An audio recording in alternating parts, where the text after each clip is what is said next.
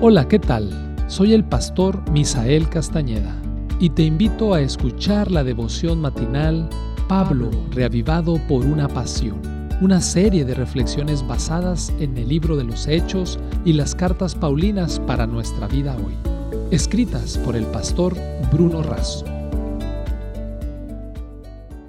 Qué alegría es darte la bienvenida nuevamente a la reflexión matinal Pablo, reavivado por una pasión.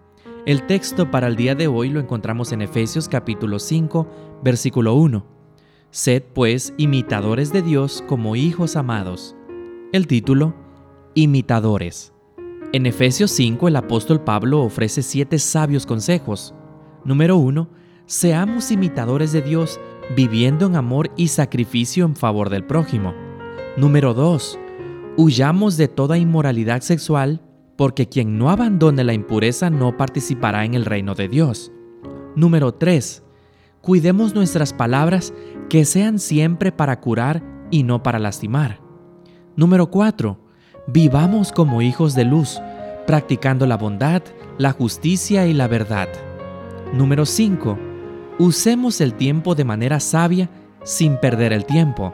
Número 6. Huyamos de las bebidas alcohólicas. Y número 7 que el marido ame a su esposa y que la esposa ame a su marido. Pablo nos dice que tenemos que imitar a Dios en amor y sacrificio en favor de los demás. El mensaje adventista en Sudamérica se introdujo porque Jorge Riffel renunció a sus comodidades y amistades en Estados Unidos y priorizó la difusión del Evangelio y la salvación de sus antiguos conocidos y de tantos desconocidos. Su misión y su convicción se vieron fortalecidas por el apoyo de tres familias que también dejaron todo y viajaron con él, las familias Frick, Yankee y Zimmerman.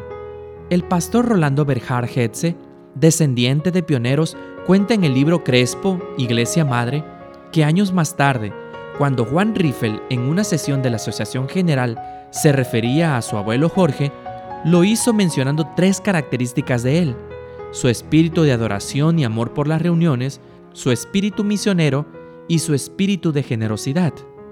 Jorge tenía un lugar especial donde pasaba mucho tiempo en oración. El gran tema era la misión. Oraba por misioneros, por las personas para estudiar la Biblia, por conversiones y bautismos. El espíritu misionero y de generosidad no tenía límites. Ponía todo a disposición Realizaba largos viajes en sus carros a caballos para tener reuniones, visitar personas y compartir el Evangelio. Regresaba muy tarde a la noche a su casa para seguir cuidando de los animales y de las plantaciones de trigo. Sin embargo, la gran siembra era con la semilla del Evangelio en el corazón de todos los vecinos. Tenía un fuego en su corazón que ardía y encendía nuevos fuegos. Elena de White destacaba así la labor de los pioneros.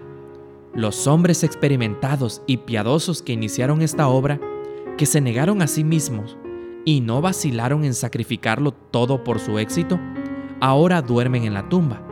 Su pureza, su devoción, su abnegación y su unión vital con Dios constituyeron una bendición para la edificación de la obra.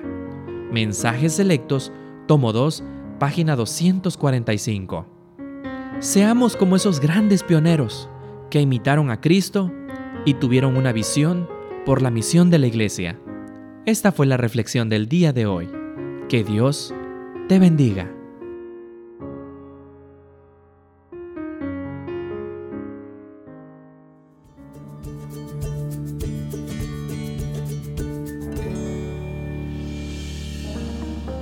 Esta fue una producción de la Iglesia Universitaria de Montemorelos en México.